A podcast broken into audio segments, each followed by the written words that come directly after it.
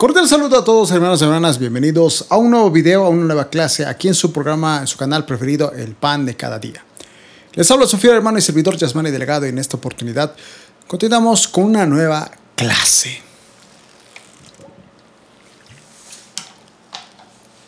Ya estamos en la sección B, acerca de la pobreza. Así que vamos a continuar. Hermanos, algunos maestros de hoy es curioso porque censuran a los cristianos pobres. Esto es decepcionante, lo voy a decir así, hermanos. Esto es muy, pero muy decepcionante. Qué triste que haya pastores, supuestos apóstoles o supuestos apóstoles o profetas que digan que la, la pobreza es del diablo. Hay hermanos que van a pasar por sufrimientos. Esmirna era una de esas iglesias y este es un ejemplo de otras iglesias que actualmente hay. Estos falsos maestros, hermanos, dicen que tienen que los que tienen fe no pueden ser pobres como los creyentes de Esmirna. Estos orgullosos hipócritas piensan que las riquezas son la evidencia de la espiritualidad, pero qué curioso. Pues que, eh, porque había otras iglesias que eran prósperas, hermano.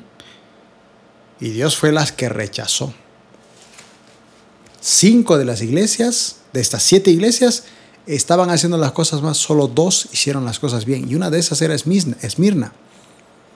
Fíjese cómo en el Antiguo Testamento algunas veces las riquezas eran una señal de la bendición de Dios. Eso es del antiguo pacto.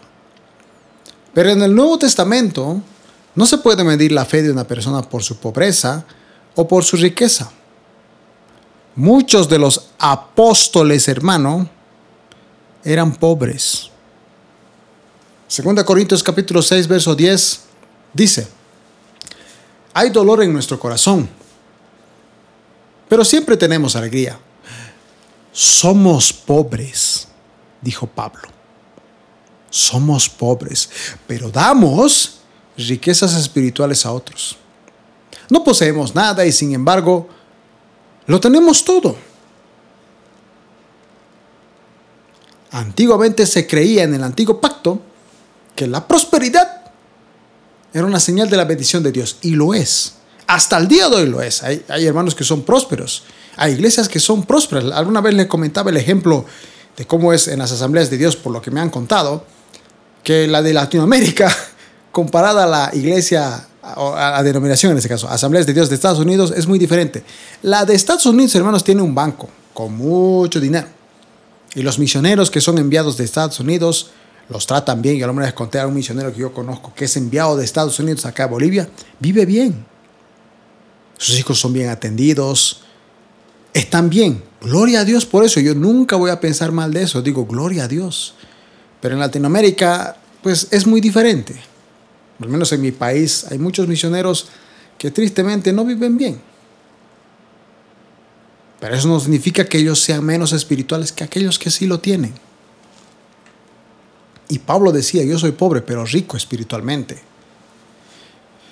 Fíjese que Santiago nos dice que Dios ha elegido a los pobres de este mundo para que sean herederos del reino eterno. Santiago capítulo 2, verso 5 dice, escúchenme Amados hermanos, ¿nos eligió Dios a los pobres de este mundo para que sean ricos en fe? ¿No son ellos los que heredarán el reino de Dios que Dios prometió a quienes lo aman? Por cada hombre rico, hermano, que llega al cielo, habrá miles de personas pobres. Solo basta recordar la historia de Lázaro y el rico. No estoy diciendo que todos los ricos se aparten de Dios, pero recuerda a ese joven rico que un día se le acercó a Jesucristo y le dijo, Señor, eh, ¿qué, más puedo hacer para, para, estar bien delante de Dios? Y Jesús le dijo, pues cumpliste los diez mandamientos, haz esto, haz esto. Y el, joven le dijo, hice todo eso. El pasaje dice que Jesús lo vio con misericordia, lo amó, porque este hombre hacía lo correcto. Pero también le dijo, si quieres ser perfecto, vende todo lo que tienes, dáselo a los pobres y sé mi discípulo. Sígueme. Este joven había hecho todo exactamente bien. Y Jesús lo sabía. Pero le dijo, te doy la oportunidad de ser mi discípulo, de ser, seguirme a mí, conocer mis misterios. Solo tienes que vender tu riqueza, darla a los pobres y seguirme. Y dice que el hombre se fue, dio la media vuelta y se fue, triste porque tenía mucha riqueza. El problema con este joven es que su riqueza impedía que él se acercara. Hacía todo bien, pero lo que menos quería era ayudar a los pobres. Su riqueza era un estorbo para seguir a Cristo. Pedro, ese mismo momento que dice que no pescaron nada toda la noche, pero que Dios les dijo, tiren la red del otro lado y la tiraron, dice que el barco se llenó, o sea, las redes se estaban rompiendo de tantos pescados, que había tanta prosperidad que iba a vender, que lo dejó todo Pedro. Santiago, eh, Juan, Jacobo, Juan, lo dejaron todo. ¿Por qué? Porque Jesús les dijo, hagan, yo los haré pescadores de hombres. Dejaron su prosperidad, su comodidad, no como este otro hombre que no quería. Y ahí fue donde dijo, ¿no? Es más fácil meter un, por el ojo de una aguja uh, que, que un rico entre al cielo.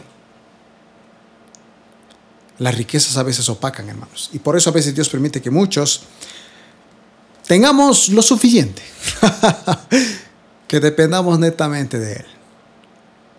Leamos por favor Mateo capítulo 19, verso 21 al 24. Dice, si deseas ser perfecto, le dice a este joven que quería seguir a Jesús, anda, vende todas tus posesiones y entrega dinero a los pobres y tendrás tesoro en el cielo. Dios le dijo, ¿quieres ser perfecto? Ya hiciste todo, ahora quieres ser más perfecto delante de mí. Da todo lo que tienes, todo, a los pobres. Y esa riqueza que tienes ahora en la tierra, que te va a durar 70, 80 años, dala a los pobres y verás la riqueza que tendrás en los cielos. Porque Dios nos recompensará por nuestras obras. No somos salvos por obras, pero somos recompensados por las cosas que hacemos. Y ayudar al pobre es una de las cosas que como cristianos tenemos que hacer, hermano. Yo el día de hoy leía mi devocional y si no me equivoco, eh, no sé si, no, creo que fue ayer. Leía mi devocional y eh, cuando leía Hechos, no, fue el día de hoy, fue el día de hoy, porque bueno, hago devocional, pero también tengo una lectura bíblica y muy aparte otra lectura bíblica específicamente para hacer un devocional.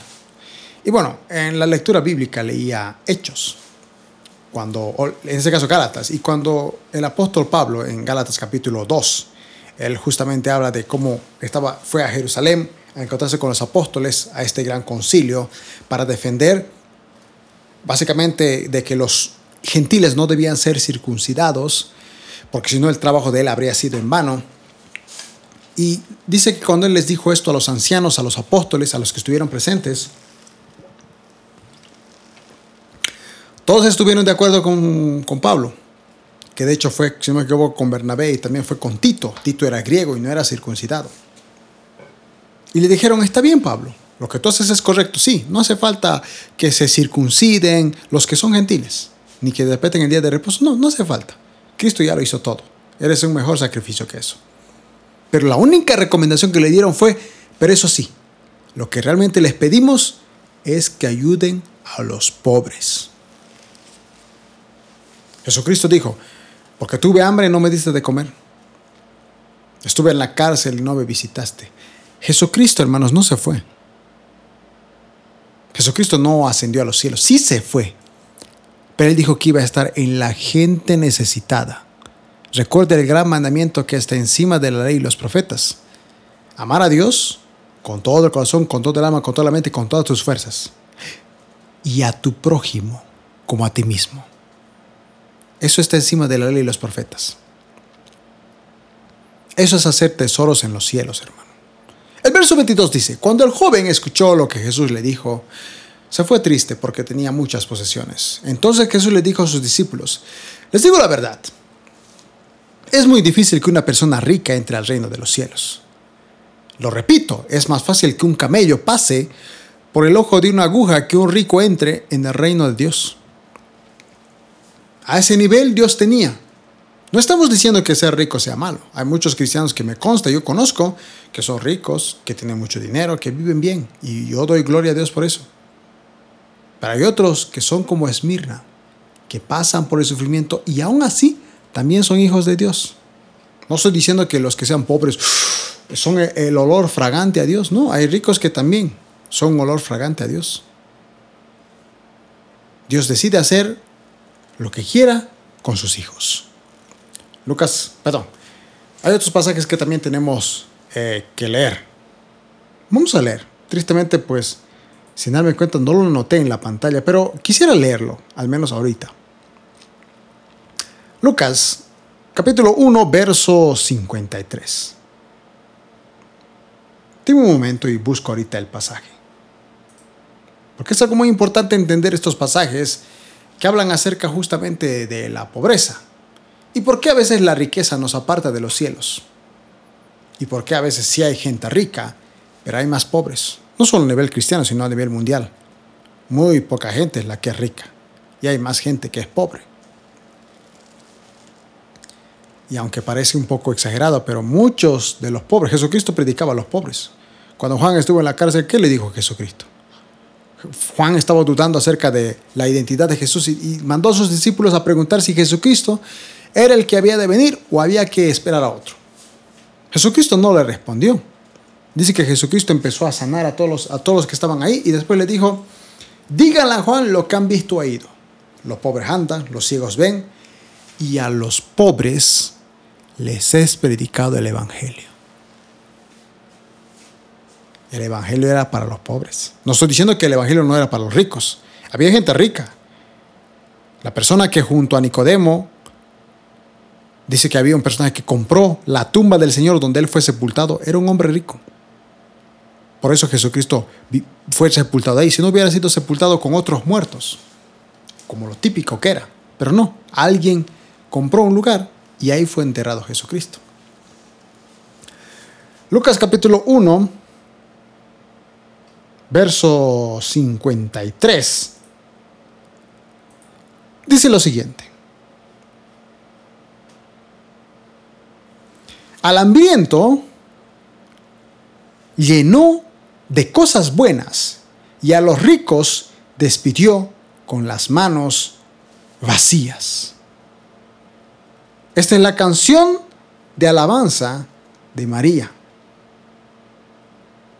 Fíjense la revelación que dijo, al hambriento llena de cosas buenas y a los ricos despidió con manos vacías. Vuelvo a repetir, no que el rico esté haciendo cosas malas. Si está haciendo la voluntad de Dios, Dios lo bendice. Hay muchos evangelistas, misioneros, que han hecho cosas grandes por el pueblo de Dios con el dinero de gente rica que es cristiana.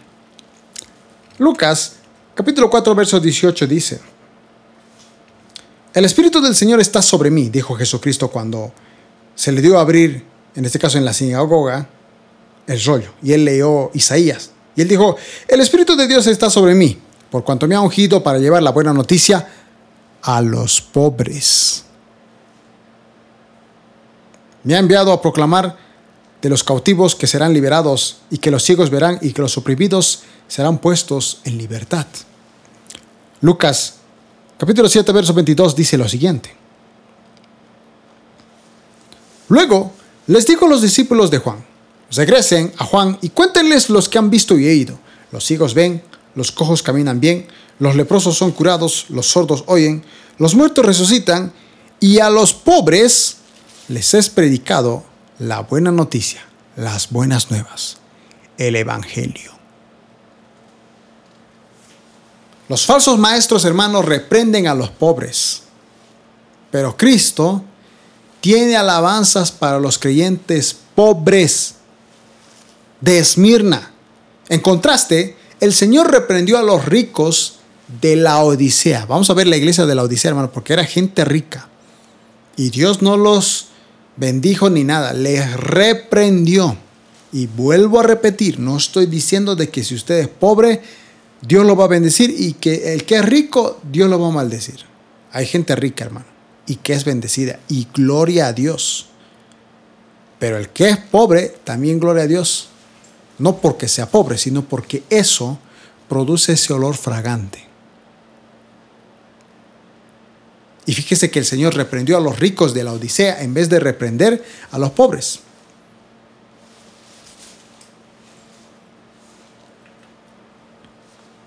Continuemos entonces con la lección.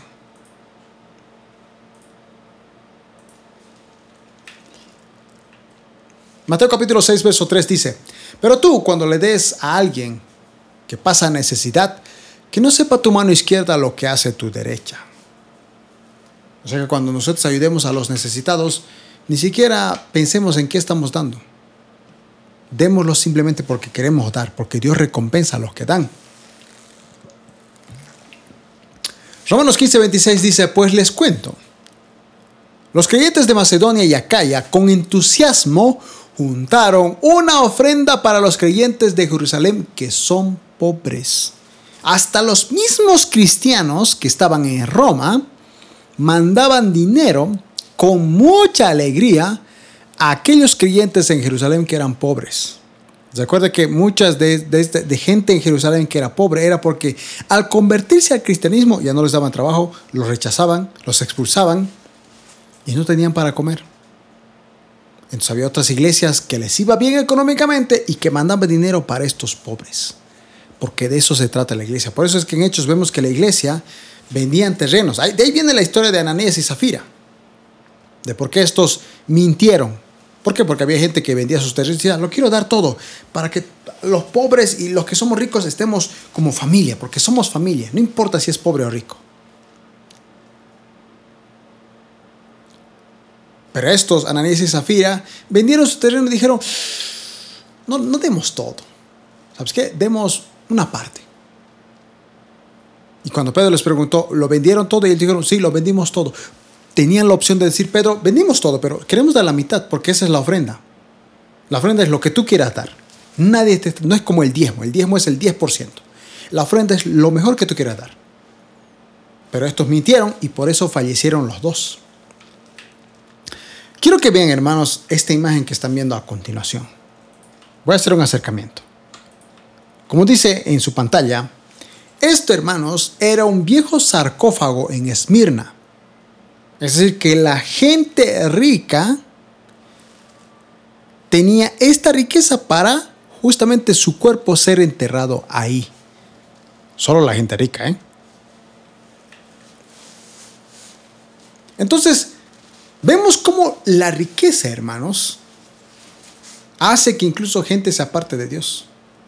¿Cuántos he visto yo? Muchos casos de gente que decía, Señor, quiero que tú me prosperes, y Dios la ha prosperado, y en cuestión de meses se fue de la iglesia. Y por eso digo que en muchas ocasiones a algunos Dios no les da el privilegio de la riqueza. A veces te da lo necesario, lo cabal, lo justo. No te hace pasar hambre, pero te da lo justo. Porque Él sabe que en algún momento tal vez tú te apartes, tal vez no es el momento de que tengas riqueza. Vamos al punto número C. Sufrían difamación, hablaban mal de ellos. Sabemos que Satanás acusa falsamente a los creyentes. Apocalipsis 2.10 dice, no temas en nada a lo que vas a padecer. Aquí el diablo echará a algunos de vosotros en la cárcel. O sea, fíjese hermano. Dios le dice, algunos de ustedes están sufriendo, están siendo pobres, pero déjenme decirles algo. El mismo diablo a algunos de ustedes los meterá en la cárcel. ¿Para qué? Para que sean probados y tendréis tribulación por 10 días. Es decir, iban a ser echados de la cárcel y durante 10 días iban a sufrir. Y Dios les dice, sé fiel hasta la muerte. Es decir, que de esos 10 días, algunos en esos 10 días iban a morir. Y Dios les dice, sé fiel hasta la muerte. Y yo te daré la corona de vida. En griego, la palabra diablo o diabolos significa acusador. El diablo acusa, hermanos. Y tristemente, muchas veces esa acusación viene por la pobreza o por las cosas que nos va mal. A veces no necesitamos que la gente nos diga, opa, tú estás en pecado. No, a veces nuestra misma mentalidad nos ataca y nos dice, tú estás pobre, tú estás en persecución, porque Dios no te ama. Dios lo prospera a él, a ti no. Hay proverbios incluso donde habla acerca de que no, salmo, perdón, es un salmo que dice, no te sientas mal cuando veas al malo prosperar. Yo he tenido vecinos que tenían casas, luz, tenían todo, hermano. Y yo a veces renegaba y decía, pero ¿por qué? Se supone que yo debo vivir bien. y Dios me decía, tranquilo, te estoy probando. Estoy viendo que mientras no te esté dando nada, me sigues confiando, sigues orando, sigues, sigues buscándome, sigues haciendo mi obra. ¿O me vas a dejar solo porque no te estoy dando lo que tú quieres? ¡Auch! Eso duele, hermano. Pero eso es lo que purifica, lo que nos hace fuerte. ¿Quién más puede decir que confía en Dios que aquel que simplemente vive con el pan de cada día? A diferencia de otros cristianos que a lo mejor sí viven bien económicamente. Vamos a concluir ahí, en la siguiente clase vamos a continuar. Como siempre les decimos, hermanos, si usted ha sido bendecido, apóyenos con un like, con un comentario, suscríbase al canal, comparte este video, síganos en nuestras redes sociales, tenemos un número de WhatsApp al cual usted puede escribirnos para consejería u oración. Todos los datos en la descripción de este video. Nos vemos en el siguiente video, hermanos y hermanas. Que Dios los bendiga.